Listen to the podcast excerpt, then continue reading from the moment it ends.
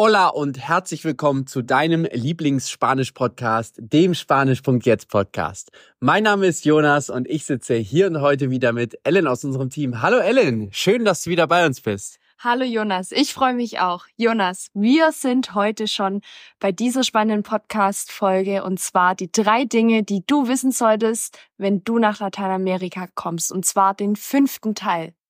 Absolut, so sieht es aus. Wir sind schon bei Teil 5 in dieser kleinen Serie angelangt.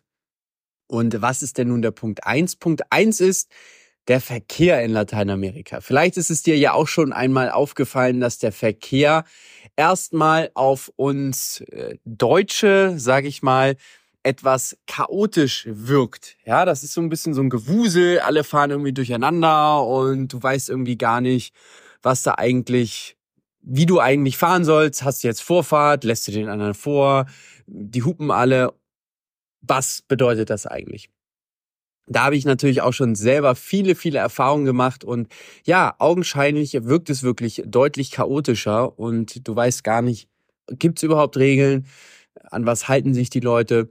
Doch das ist hier einfach für uns ist eine ganz andere Welt. Es gibt eher so, ich sage mal, ungeschriebene Gesetze, wenn wir uns im Verkehr bewegen. Und das ist auch ganz spannend, gerade für uns als Deutsche, denn ich erinnere das auch noch in der Fahrschule oder wenn wir uns im Verkehr bewegen. Es gibt genau klare Regeln. Es gibt Schilder. An jeder Ecke gibt's Schilder oder ich weiß genau in der 30er-Zone rechts vor links und das heißt, ich weiß eigentlich in jeder Situation, wie ich mich verhalte, weil es mir immer vorgegeben wird, wie ich mich verhalten soll.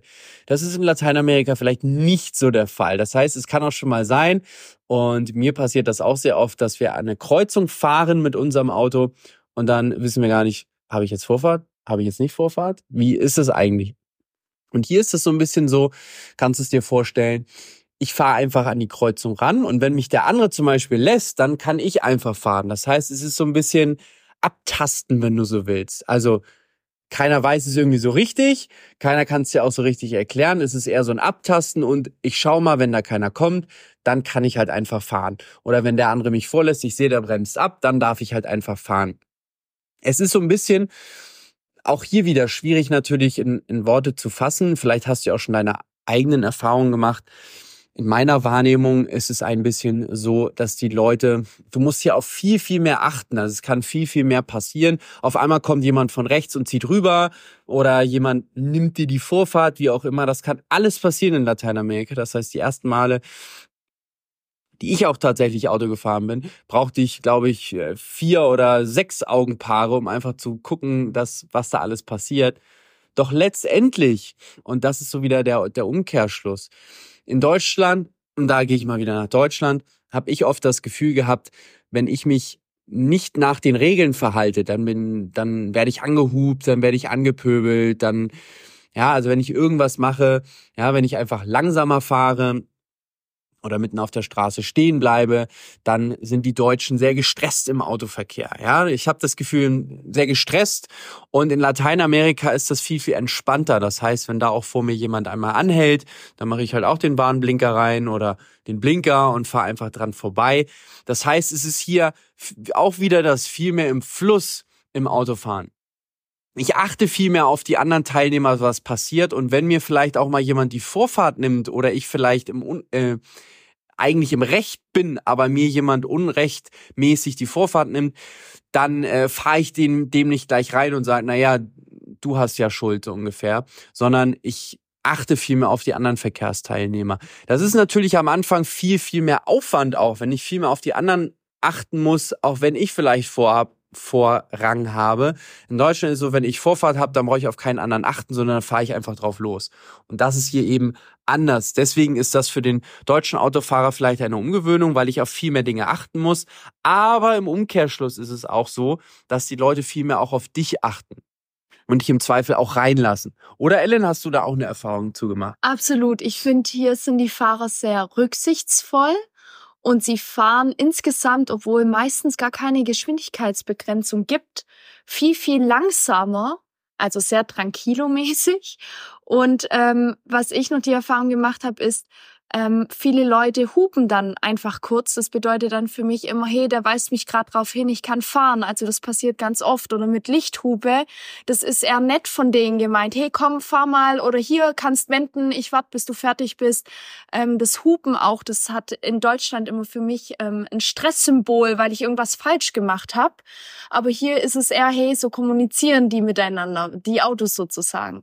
Und ich finde es sehr, sehr angenehm, hier Auto zu fahren. Sehr schön, obwohl es am Anfang sehr wuselig aussieht, ist es doch ähm, sehr, sehr angenehm. Weil ich auch weiß, wenn ich mal nicht weiß, wohin, dann fahre ich halt mal nur 10 kmh und erkundige mich nebenher. Und das macht den anderen Autofahrern eben nichts aus. Dann überholen die halt eben. Genau. Oder zum Beispiel auch mit Geschwindigkeitsbegrenzung, dass du dann so fährst, wie die Straßen- und Verkehrsverhältnisse zulassen und dich einfach nicht an der der Geschwindigkeit orientierst. Wenn da jetzt steht 50, dann fährst du vielleicht auch mal 30, wenn die Straßenverhältnisse das nicht zulassen, oder auch mal 80. Und da kommen wir nämlich auch genau schon zur, zum, zum zweiten Punkt, und das sind nämlich Regeln. Regeln und Gesetze, du kennst es ja vielleicht auch bei uns. Regeln sind dafür da, um sie einzuhalten. Das heißt, wenn bei Rot die Ampel rot ist, dann gehst du natürlich nicht rüber, egal ob ein Auto kommt oder nicht. Das sind klare Regeln. Bei Rot heißt es eben nicht gehen und das machst du ganz stumpf und du hinterfragst die Regeln auch gar nicht. In Deutschland, wir hinterfragen gar nicht warum, sondern wenn es heißt, du darfst das nicht, dann machen wir das auch nicht. Punkt. So. In Lateinamerika ist das Ganze ein bisschen anders. Und zwar Regeln sind eher Empfehlungen oder dienen eher dazu zur Orientierung um jetzt auch nochmal mit dem Beispiel der Geschwindigkeitsbegrenzung zurückzukommen, wenn da jetzt zum Beispiel steht, 40 darfst du fahren, dann ist das eher eine Orientierung. Vielleicht auch weißt du, hm, okay, vielleicht sind die Straßenverhältnisse Verhältnisse nicht so gut. Vielleicht ist die Straße nicht so gut. Vielleicht ist hier oft viel Verkehr. Das heißt, immer noch mal einen Schritt weiter denken. Warum denn nur 40? Vielleicht ist dort ein Kindergarten, hatten wir auch schon. Genau, vielleicht ist da ein Kindergarten oder eine Schule. Das heißt, es gibt immer noch einen tieferen Sinn dahinter, warum. Und da ist natürlich auch eher im Sinne für dich, so nach dem Motto, hey, pass auf, hier ist irgendwas. Das heißt, sei ein bisschen aufmerksamer. Das ist eher der, der Hintergrund hinter zum Beispiel einem, einem äh, Verkehrsschild, wenn du ein bisschen langsamer fahren sollst. Zum Beispiel. Das heißt, generell Regeln hier sind hier eher da zur Orientierung. Das heißt, Regeln darfst du in Lateinamerika auch sehr gerne hinterfragen.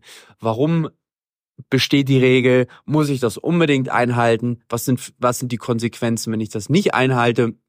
Das ist ja immer vielleicht auch in Deutschland bei uns der Fall, dass wir oftmals Angst haben, davor eine Regel zu brechen und was könnten die Konsequenzen sein. Das ist zumindest in meiner Wahrnehmung so. Wenn ich, als ich in Deutschland noch gewohnt habe, da war es immer so, oh Gott, darf ich das überhaupt? Oh, was ist, wenn, wenn ich das breche und oh, was sagen dann die anderen? Und das ist in Lateinamerika eher weniger der Fall. Das heißt, Regeln sind wirklich eher eine Orientierung, eine Empfehlung, eine Handlungsempfehlung, ja, und die dürfen auch gerne mal gebrochen werden. Das ist für uns Deutschen natürlich sehr, äh, ach krass, das darf man, ja, genau, das darf man in Lateinamerika. Aber auch hier, wir wollen dich jetzt natürlich nicht zum Regeln brechen und, und Gesetzesbrechen ermutigen, das natürlich nicht, das ist da nicht gemeint. Mit Regeln sind natürlich auch gesellschaftliche Regeln gemeint. Ja, das heißt nicht unbedingt immer nur Gesetze, sondern auch gesellschaftliche Regeln. Hier zum Beispiel genauso dieses mit bei Rot über die Ampel gehen. Genau, also ein Latino wenn da jetzt die Fußgängerampel auf Rot ist und weit und breit kein Auto kommt, natürlich geht der rüber. Und da wird auch kein Polizist sagen, du darfst das nicht. Äh, ich habe das auch schon oft erlebt, dass die Polizisten daneben standen oder sogar selber über die rote Ampel gegangen sind, weil die Leute das nicht interessiert, sondern hier ist ja die Ampel eher nur rot oder beziehungsweise die Leute schauen einfach auf ihr eigenes Wohl, genau. Und wenn ich einfach schaue und äh, da kein Auto kommt, dann hat die Regel ja irgendwie keinen Sinn, dass ich jetzt stehen bleiben soll. Das heißt, die Latinos denken dann auch immer einen Schritt weiter. Und warum soll ich jetzt hier eine Minute meine Zeit an der roten Ampel verschwenden, wenn sowieso kein Auto kommt? Also das einfach auch nochmal für dich.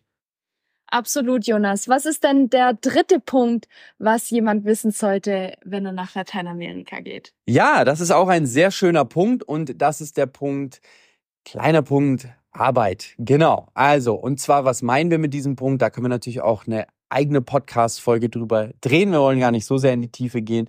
Und zwar, dass wir Arbeit und und äh, Privates nicht groß trennen in Lateinamerika. Das heißt, es vermischt sich viel mehr in Lateinamerika. In Deutschland, um dir auch da erstmal zu sagen, wie es bei uns ist, ist das ganz klar getrennt. Das heißt, auch die Leute, mit denen ich auf der Arbeit zu tun habe und die Leute, meine Freunde im Privaten, das mische ich vielleicht auch eher selten.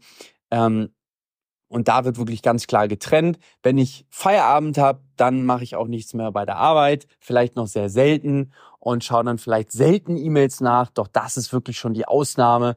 Und in Lateinamerika wird das wirklich sehr stark vermischt. Das heißt, wenn du jetzt auch mal am Wochenende jemandem bei WhatsApp schreibst, ist zum Beispiel auch völlig normal, dass du irgendwo die privaten WhatsApp-Nummern von den Leuten bekommst. In Deutschland vielleicht undenkbar, dass jemand dir, wenn du in irgendeinem Laden bist, dir seine private Nummer gibt und sagt, schreib mir einfach bei WhatsApp und du dem immer bei WhatsApp schreiben kannst. Das heißt hier auch wieder, es wird viel mehr vermischt und das ist natürlich für uns auch wichtig zu wissen. Das heißt, auch hier, wenn ich jemanden zum Beispiel mal am Wochenende kontaktiere, dann ist das gar nicht schlimm für den, sondern der macht das sowieso nebenbei und für den ist das auch, dass die Arbeitskollegen auch gute Freunde sind, ist ja auch völlig logisch, denn mit denen verbringe ich ja, wenn nicht sogar die meiste Zeit und da verbringe ich acht Stunden, wenn nicht sogar noch länger am Tag. Natürlich sind das auch die Freunde dann, mit denen ich auch gerne Zeit verbringe und das ist natürlich völlig klar, warum soll ich die denn von anderen Freunden, Freunden abtrennen? Ja, vielleicht verstehst du ja so ein bisschen, was ich meine. Also ist ja irgendwie logisch, dass ich mit den Leuten, mit denen ich am meisten Zeit verbringe in der Woche, dass das auch dann meine Freunde sind. Und das ist einfach wichtig zu wissen in Lateinamerika, dass da, wenn du zum Beispiel auch sagst, hey, 5 Uhr, ich arbeite heute nicht oder jetzt arbeite ich nicht mehr, ich nehme nichts mehr an, ja, das ist einfach ein bisschen anders auch aufgenommen wird, beziehungsweise auch umgekehrt, brauchst du dich nicht dafür scheuen, wenn du nach einer Arbeitszeit noch jemanden kontaktierst und der was für dich macht. Das ist für den vielleicht auch selbstverständlich und der macht das völlig normal auch. Oder auch wenn die Latinos hier in Lateinamerika einfach Mittagspause haben über zwei, drei, vier Stunden, dann geht nicht jeder nach Hause zu seinen Familien oder der eine sagt, ich gehe zu dem Bäcker, kaufe was und die verbringen praktisch wirklich auch die Mittagszeit einfach zusammen. Die machen dann zusammen Siesta in einem Garten, unterhalten sich, trinken Mate-Tee oder wo auch immer die dann sind und verbringen dann selbst ihre Pause über mehrere Stunden gemeinsam. Das ist zum Beispiel in Deutschland unvorstellbar, denke ich mal. Ja, das ist auch vielleicht weniger üblich. Natürlich auch so eine lange Siesta, so eine lange Mittagspause. Kennen wir natürlich in Deutschland auch nicht, wenn es da auf einmal drei Stunden Mittagspause ist. Ja, was sollst du denn dann machen? Da fährt wahrscheinlich jeder Deutsche nach Hause. Ja, je nachdem natürlich, wie lange du eine Anfahrtszeit hast. Doch der Großteil würde nach Hause fahren, zu Hause Mittagessen. Wir würden jetzt nicht drei Stunden lang auf der Arbeit ja, rumlümmeln. Und nichts tun. Genau, rumlümmeln. Ja, ich benutze bewusst dieses Wort, ja, und einfach nichts tun und Däumchen drehen, sondern jeder, äh, die oder die Mehrheit würde nach Hause fahren, da Mittagessen und, und für sich alleine sein.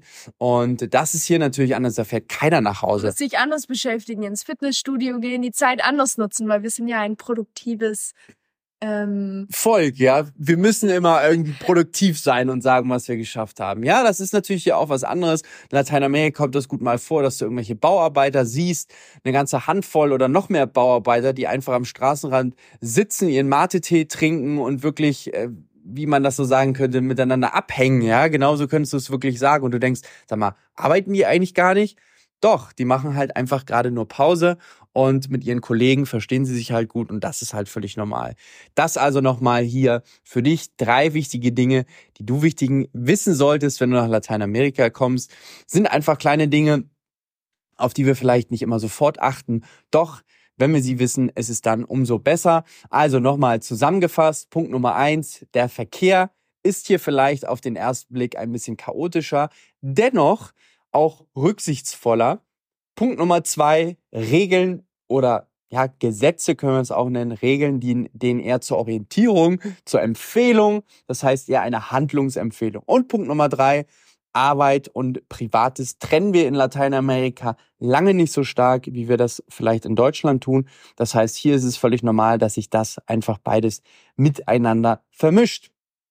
Wir hoffen natürlich, dir hat auch die heutige Podcast-Folge wieder gefallen. Wir hoffen, du hast wieder mindestens eine Sache aus dieser Folge mitgenommen.